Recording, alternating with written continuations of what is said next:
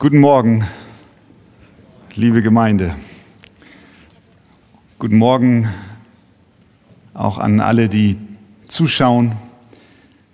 Andi hat den Bibeltext schon gelesen, sozusagen aus dem Kopf heraus. Ein kurzer Vers. Ich lade euch ein, dass ihr mit mir aufsteht. 2. Mose 20, Vers 15.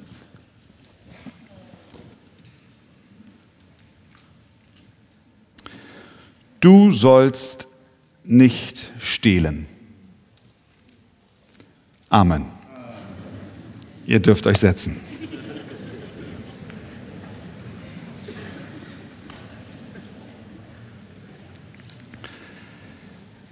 Jesus wurde einmal gefragt, was das größte Gebot sei.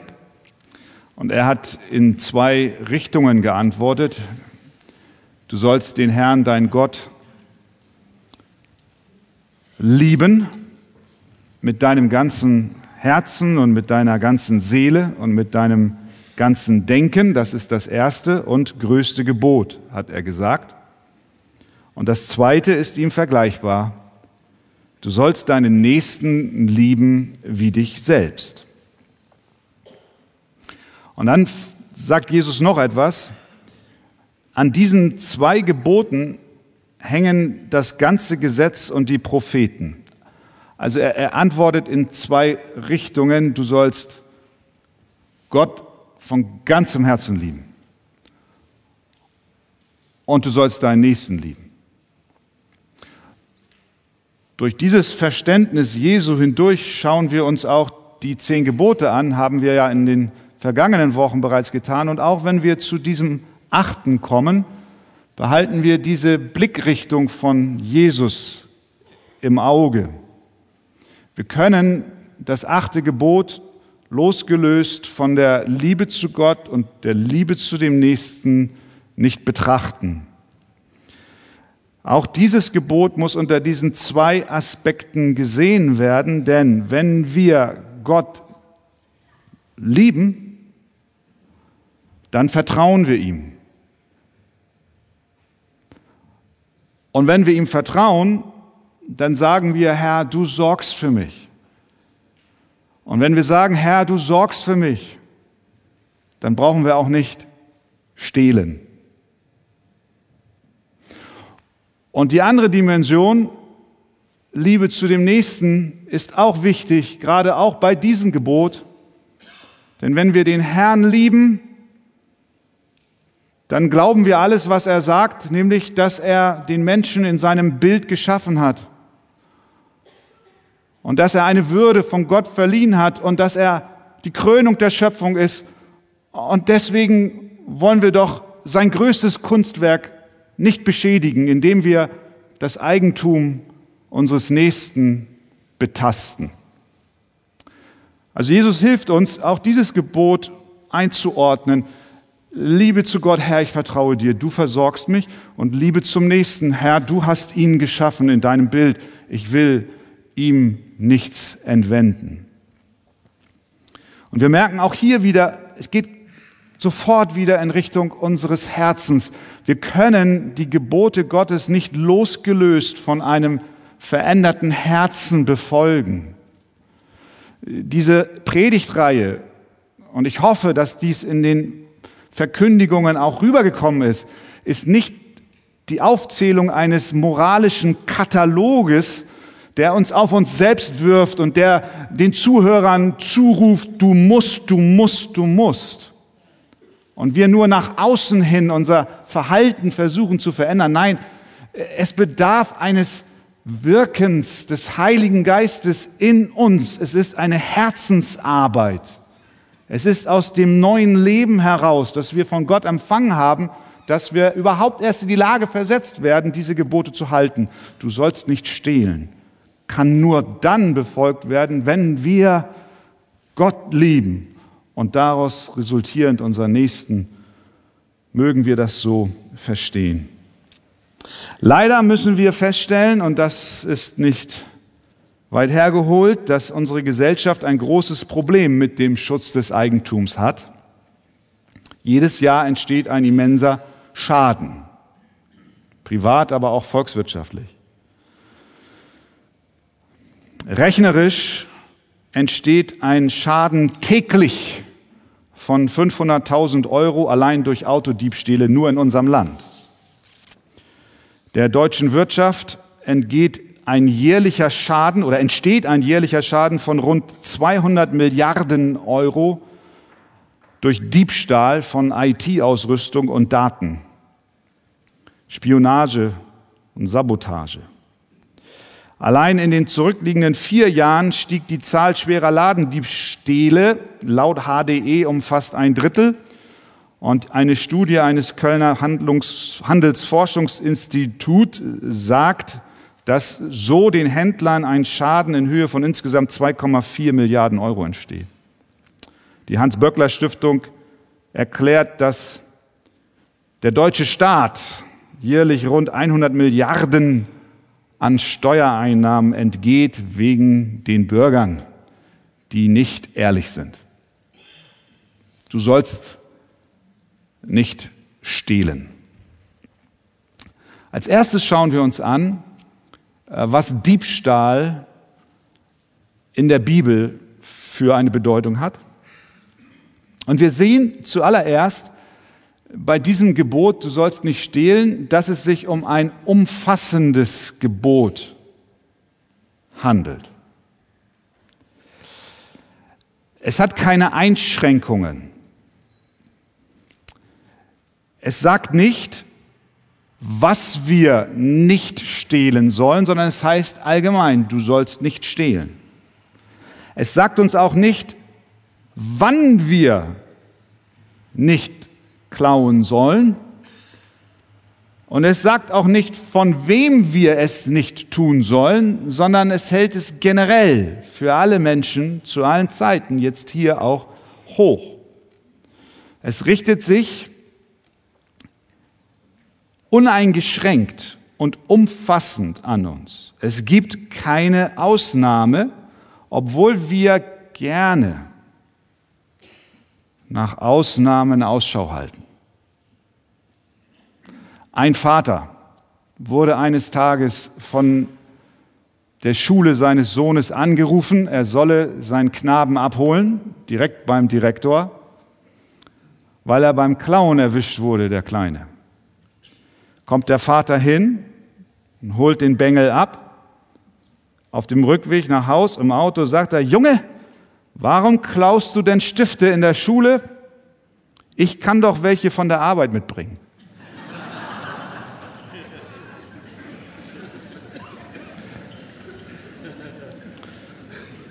Es heißt nicht, du sollst nicht stehlen, Klammer auf, aber der Arbeitgeber, der sowieso so viel hat, der ist ausgenommen, Klammer zu.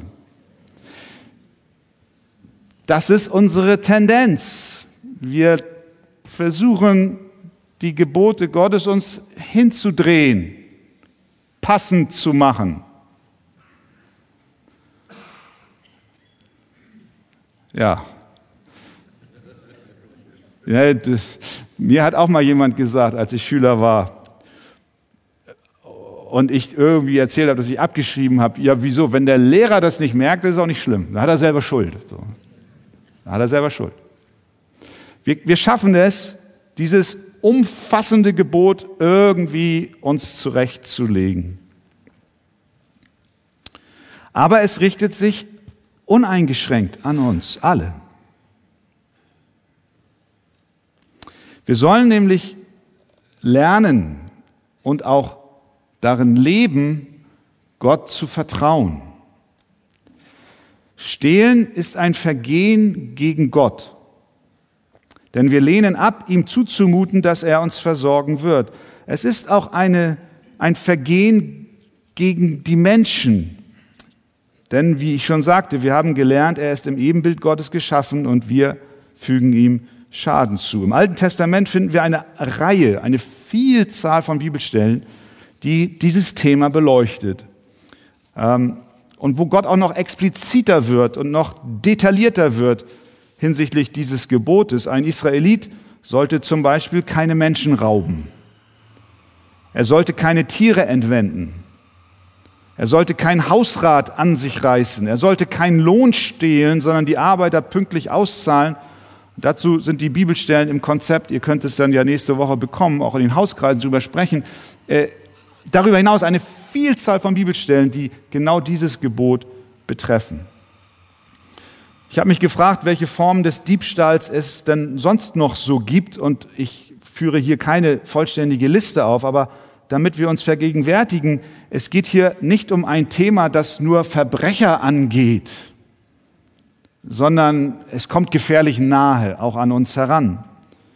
Sachen mitgehen lassen, haben wir gesagt. Anvertrautes Geld verschwenden, zum Beispiel auf der Arbeit. Arbeitszeit für privates Missbrauchen, wie zum Beispiel Surfen im Internet, private Telefongespräche in ungebührlicher Anzahl und Länge führen.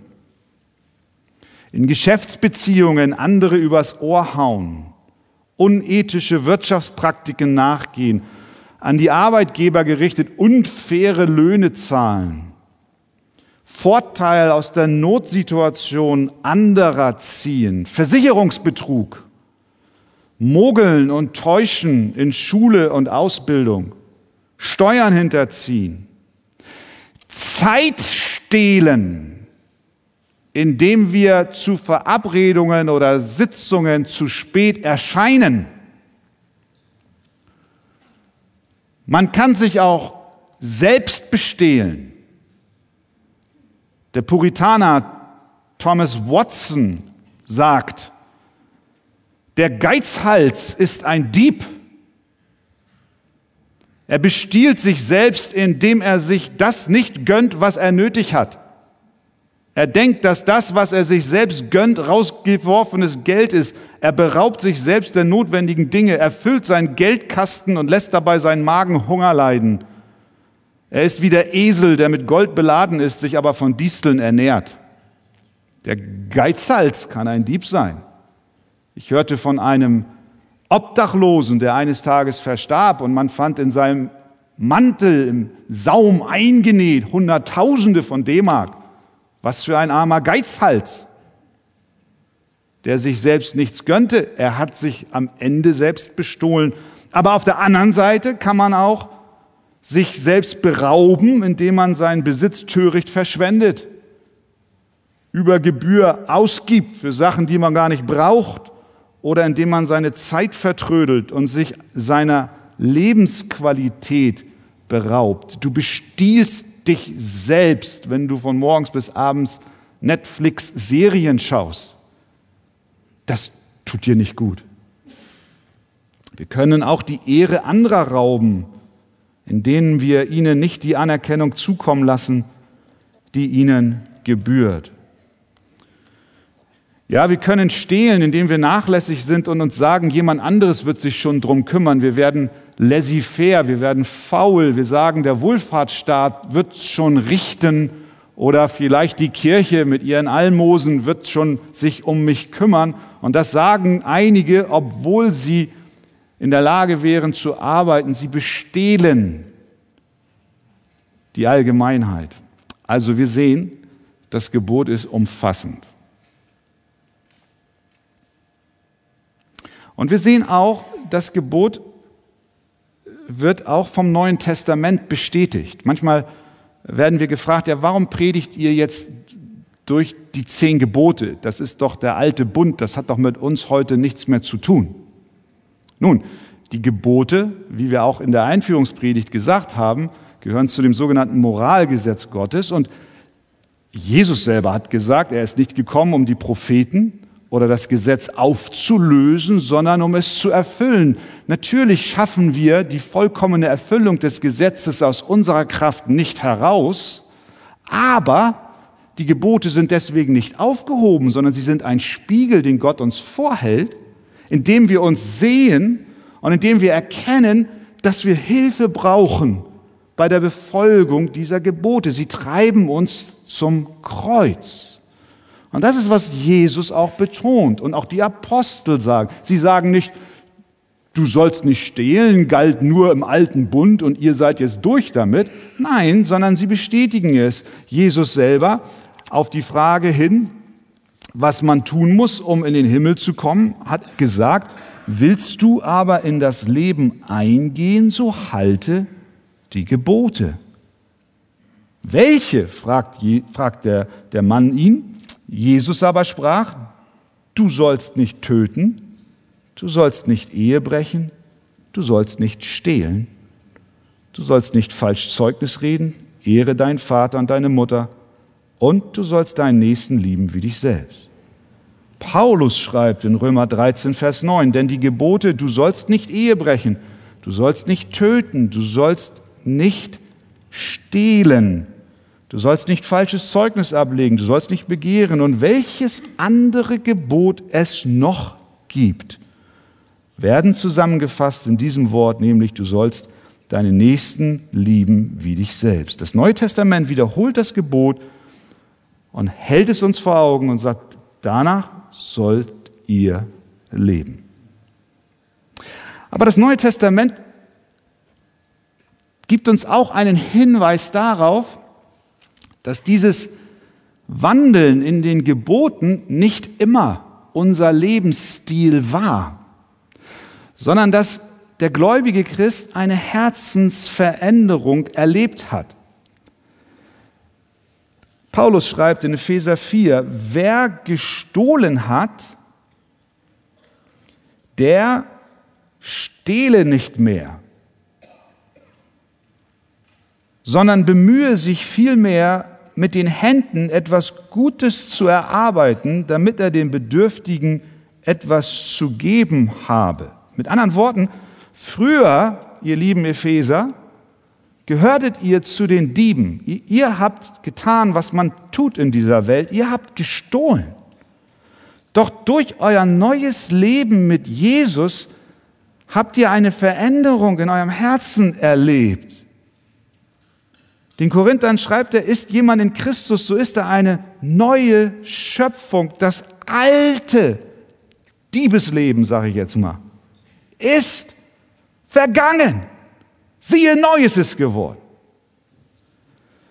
Den Sklaven schreibt der Apostel, die Knechte, sagt er zu Titus, ermahne du sie, dass sie sich ihren eigenen Herren unterordnen, in allem gern gefällig sind, nicht widersprechen, nichts entwenden, sondern alle gute Treue beweisen, damit sie der Lehre Gottes, unseres Retters, in jeder Hinsicht Ehre machen. Das heißt, dass die christlichen Knechte damals ein Zeugnis durch ihren Lebenswandel für Gott sein sollten und hier spezifisch bezogen auf das Nicht-Entwenden von Gütern ihrer Herren.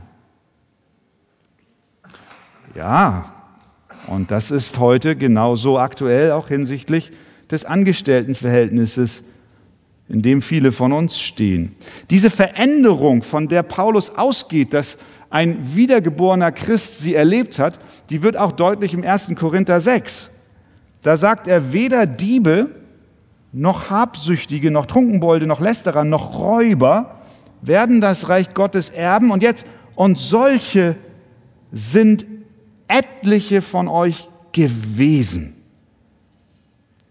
Aber ihr, ihr seid abgewaschen. Ihr seid geheiligt. Ihr seid neu. Ihr wandelt nicht mehr gemäß dem Weltlauf dieser Zeit, sondern ihr habt eine Veränderung in euren Herzen erlebt. Ihr wart einmal so, jetzt aber nicht mehr. Ihr seid verändert. Und trotzdem,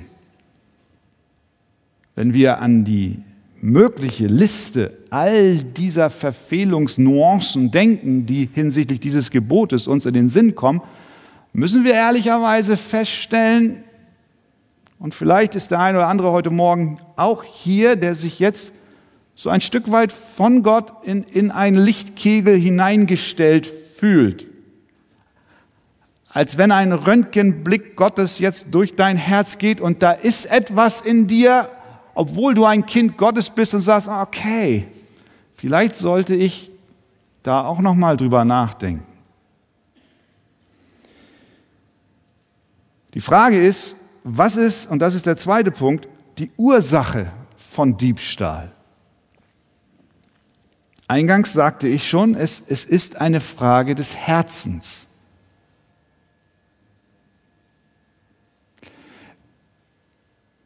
Es ist Ausdruck von Unglaube. Denn wer stiehlt, in welcher Form auch immer, hat ein großes Misstrauen gegenüber der Vorsehung Gottes. Das hatte Israel auch auf ihrem Weg aus Ägypten raus. Der 78. Psalm beschreibt ihren Werdegang. Unterwegs in der Wüste zweifelten sie daran, dass der Herr sie versorgt. Und sie fragen, kann Gott uns wohl einen Tisch bereiten in der Wüste? Das ungläubige Herz antwortet, nein, das kann er nicht. Und das ungläubige Herz geht jetzt bei und bereitet sich selbst einen Tisch in der Wüste, indem es vom anderen nimmt, was ihm nicht gehört, und tischt sich selbst auf.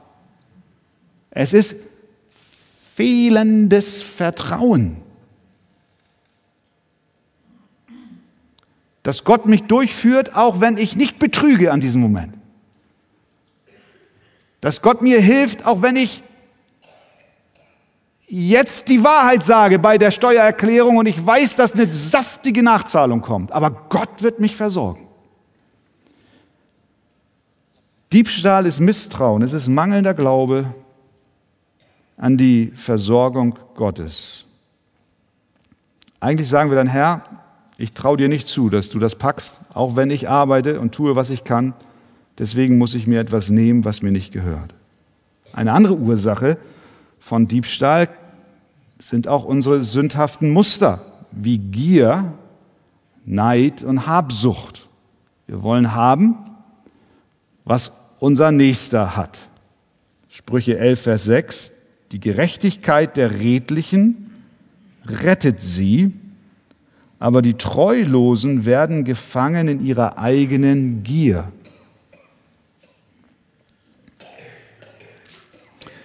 Jakobus 3, Vers 16, denn wo Neid und Selbstsucht ist, da ist Unordnung und jede böse Tat. Also wenn jemand rafft und dabei Eigentum des Nächsten betastet, dann ist das auch Ausdruck und kann Ausdruck sein von Gier. Du willst mehr, du raffst, du sammelst. Habsucht ist ein unmäßiges Verlangen, um etwas zu bekommen. Nochmal Thomas Watson, ein Mensch begehrt mehr, als er besitzt. Und dieser Juckreiz der Habsucht lässt ihn zusammenscharren, was er von einem anderen kriegen kann. Achans habsüchtige Laune brachte ihn dazu, den Goldbarren zu stehlen, der seine Seele von Gott abspaltete. Gier, ein Motiv für Diebstahl. Ein weiterer Bereich, in dem wir Diebstahl begehen können, ist auch, dass wir Gott berauben. Wie geht das denn, fragst du? Nun, auf verschiedene Weise. Wir können Gott berauben, bestehlen, indem wir ihm unsere Opfergaben vorenthalten. Wir wissen, dass alles, was wir haben, ihm gehört. Er schenkt uns die Freiheit, dass wir mit dem anvertrauten Gut, was er uns gibt, kaufen, was wir zum Leben benötigen, aber zugleich ruft er uns auch auf, ihm zurückzugeben, in den Bau seines Reiches hineinzugeben. Und wer diese Pflicht vernachlässigt, der bestiehlt Gott. Jetzt sagst du ja, wieso, worin genau? Die Israeliten taten das in der Zeit des Propheten Malachi. Sie verweigerten die Abgabe ihres zehnten Teils ihres Einkommens in das Haus des Herrn. Und Gott fragt, darf ein Mensch, durch den Propheten Malachi, darf ein Mensch Gott berauben, wie ihr mich beraubt? Aber ihr fragt, worin haben wir dich beraubt? Also Gott hält ihnen vor, dass sie ihn bestehlen. Und sie begreifen gar nicht, was er meint. Und dann antwortet er in den Zehnten und in den Abgaben. Und als Folge sagt er, bringt den Zehnten, also den zehnten Teil eures Ertrages, ganz in das Vorratshaus, damit Speise in meinem Haus sei. Und dann sagt er, und prüft mich doch dadurch, spricht der Herr der Herrscher, ob ich euch nicht die Fenster des Himmels öffnen und euch Segen in überreicher Fülle herabschütten werde. Sehen wir, der Geiz des Menschen, diese Habsucht, nicht geben zu wollen, was Gott gehört, sagt Gott ist Raub. Ihr beraubt mich. Wieder Ausdruck davon, dass wir nicht vertrauen, dass wenn wir ihm geben, was ihm gehört, dass er uns dann versorgen wird. Und Gott fordert hier Israel heraus und auch uns heute Morgen, ja, schaut doch, wenn ihr großzügig gebt, ob ich nicht die Fenster des Himmels öffnen werde und euch versorgen werde. Mit anderen Worten, vertraut mir, vertraut mir. Und ich glaube, genau das sollten wir auch überprüfen, wie es mit unseren Finanzen, auch hinsichtlich, hinsichtlich unserer Gaben in das Reich Gottes bestellt ist. Aber nicht nur Geld, dass wir Gott berauben, indem wir Geld oder Gaben zurückhalten, sondern wir können Gott auch berauben, indem wir ihm unsere Zeit und auch unsere Talente vorenthalten. Gestern auf dem Mitarbeiterfrühstück sprachen wir darüber, dass der Herr jedem Gläubigen mindestens eine Gnadengabe geschenkt hat. Und ich sagte auch, eine Gemeinde verarmt, wenn die Glieder der Gemeinde nicht ihre Gaben, die sie von Gott empfangen haben, ihre Begabungen, nicht hineinbringen in die Gemeinschaft. Das ist nichts anderes, als wenn wir Gott berauben und den Leib Christi berauben. Wenn wir in den Gottesdienst kommen am Sonntagmorgen und sagen Guten Morgen und mittags sagen wir Tschüss und dann tauchen wir unter und die Gemeinde und die Gemeinschaft kriegt nichts mehr mit von uns. Wir sind weg. Paulus sagt, und alles, was ihr tut, das tut von Herzen als für den Herrn und nicht für Menschen. Alle unsere Talente und Begabungen sind ein Geschenk Gottes und wir sollen sie zu seiner Ehre einsetzen. Wir können Gott auch bestehlen, indem wir ihm unseren Gehorsam vorenthalten, indem wir es ablehnen, ihm zu gehorchen. Ja, wir können sagen, jedes Übertreten der zehn Gebote ist eigentlich nichts anderes als Diebstahl. Wir klauen Gott unserem Gehorsam. Jemand hat gesagt, Götzen anbeten ist Diebstahl der Ehre Gottes. Mord stiehlt Leben. Ehebruch stiehlt Reinheit. Lüge stiehlt Wahrheit. Aber wahrer Diebstahl ist der, dass wir mit jeder begangenen Sünde Gott die Ehre rauben, die unser Leben ihm eigentlich bringen soll. So, Amen. Ich wünsche euch einen gesegneten Sonntag. Du hast auch gedacht, meine Zeit. Heute ist Gebot Nummer 8 dran. Da komme ich ganz gut weg. Hä? Und jetzt, ey, oh nee, ey, Wegert, hör auf. Ja, die Frage, die, die habe ich mir auch gestellt. Die müssen wir uns alle stellen. Die lautet ganz einfach, bist du ein Dieb? Der selbstgerechte Teil in uns sagt, nein. Aber der Ehrliche und Aufrichtige hinterfragt sich. Es dämmert uns langsam, dass wir alle die, auf, der ein, auf die eine oder andere Weise Diebe sind. Mindestens, wenn es um das Stehlen der Ehre Gottes geht. Denn wir alle sind Übertreter des Gebotes. Und wieder einmal stellen wir fest, dass auch wir als Christen und Nachfolger Jesu noch nicht dort sind, wo wir eigentlich sein sollten. Das Gesetz verdammt uns. Es sagt uns ins Gesicht, ungeschönt, du bist ein Götzenanbeter, du bist ein Mörder, du bist ein Ehebrecher. Wir hatten die Themen alle. Und heute sagt sie uns allen ins Gesicht, du bist ein Dieb, du bist ein Diebmensch. Streite das doch nicht ab. Natürlich können wir uns hinstellen und sagen, mit mir ist alles in Ordnung. Aber ihr Lieben,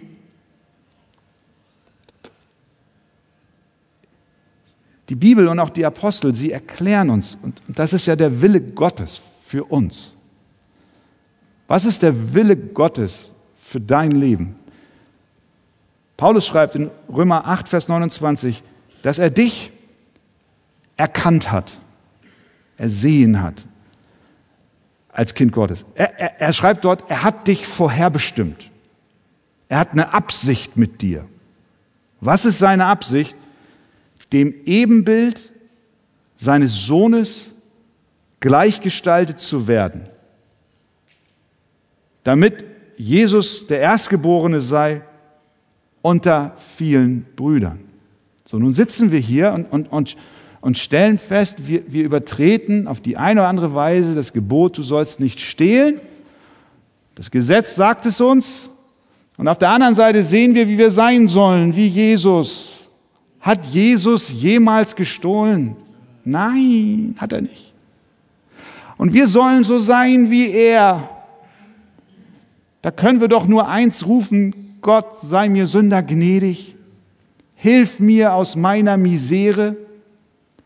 Und da kommen wir, ihr Lieben, und wir kommen immer und immer wieder dahin zurück. Und ich muss es auch immer wieder neu begreifen.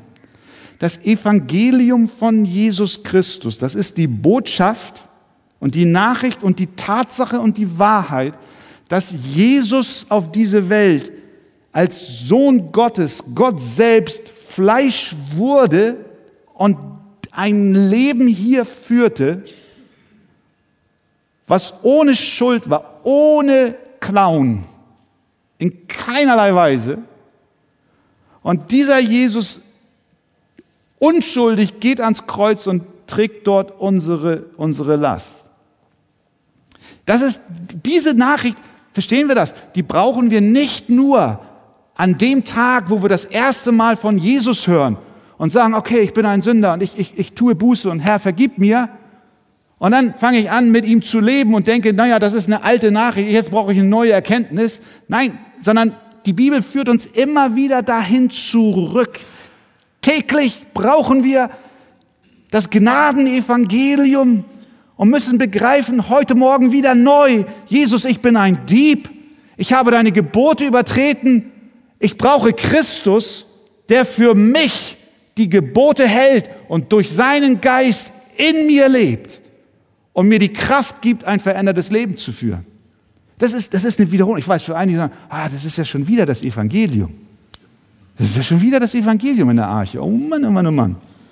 Aber ich sag mal eins. Paulus schreibt den Korinthern, ich hielt es für richtig, unter euch nichts zu wissen, als allein Jesus Christus, den Gekreuzigten.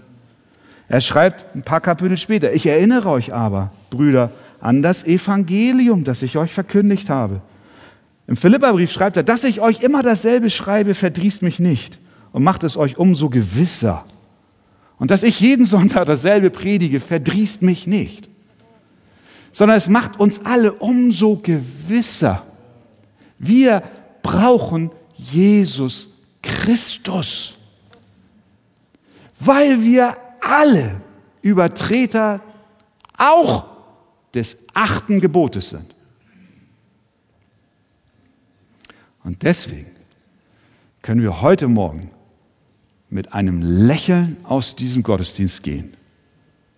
Nicht bedrückt von einer moralischen Pflicht, ich muss, ich muss, ich muss, sondern erfüllt von Freude, weil wir einen Erlöser haben, der uns liebt. Jesus liebt dich in deiner Schwachheit, in deiner Sünde und er zeigt dir, schau mein Kind, komm zu mir, ich helfe dir, dass du in mir und ich in dir dieses elende Stehlen ein für alle Mal lässt und dass du in Jesus Christus aufgehst und ihm ähnlicher wirst. Ja, und dann ist es tatsächlich so. Es ist sehr interessant, was wir bei der Kreuzigung dann von Jesus lesen. Er wurde um unsere Schuld willen bestraft.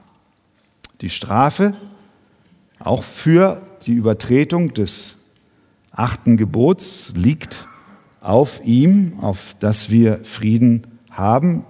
Er starb, ganz besonders für Diebe. Als er gekreuzigt wurde, lesen wir, und da wurden zwei was? Räuber, Diebe, mit ihm gekreuzigt. Einer zur Rechten, einer zur Linken. Jesus mitten zwischen Räubern und Dieben. Räuber, solche, die mit Gewalt oder Zwang das Eigentum anderer an sich bringen, mit solchen und zwischen solchen wurde er gekreuzigt. Bei seiner Kreuzigung wurde Jesus als ein Dieb betrachtet. Und Luther hat gesagt, als das Gesetz, also die Gebote Gottes, ihn, Jesus, unter den Dieben fand, Jesus unter den Dieben fand, verdammte das Gesetz ihn und das Gesetz richtete ihn hin.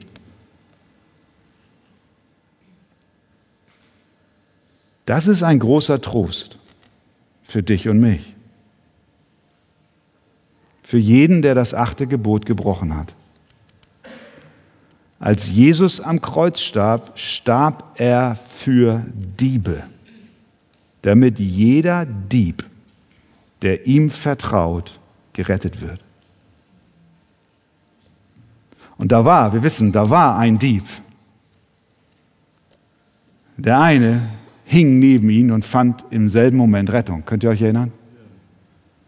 Der sagte zu ihm, Herr, gedenke an mich, wenn du in deine Königsherrschaft kommst. Jesus gab ihm die Antwort, die jeder Gesetzesübertreter von Jesus hört. Jeder. Jeder, der sich mit Buße und Glauben an ihn wendet, der wird hören, noch heute, noch heute wirst du mit mir im Paradies sein. Halleluja.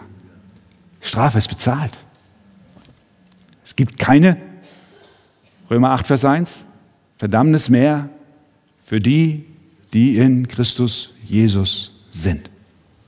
Der Schuldbrief ist zerrissen, Anklage fallen gelassen, weil Jesus unter den Dieben zu finden war und die Strafe, die gerechte Strafe des Todes für die Diebe, die an ihn glauben, getragen hat.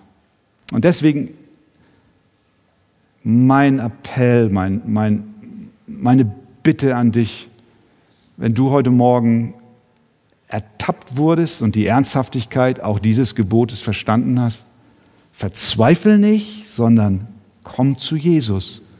Beuge deine Knie, bring ihm deine Schuld, vertraue ihm und glaube, dass er für dich diese Schuld bezahlt hat. Und du bist frei. Halleluja, du bist frei. Wir sind ein Volk von Freien durch Jesus Christus. Amen.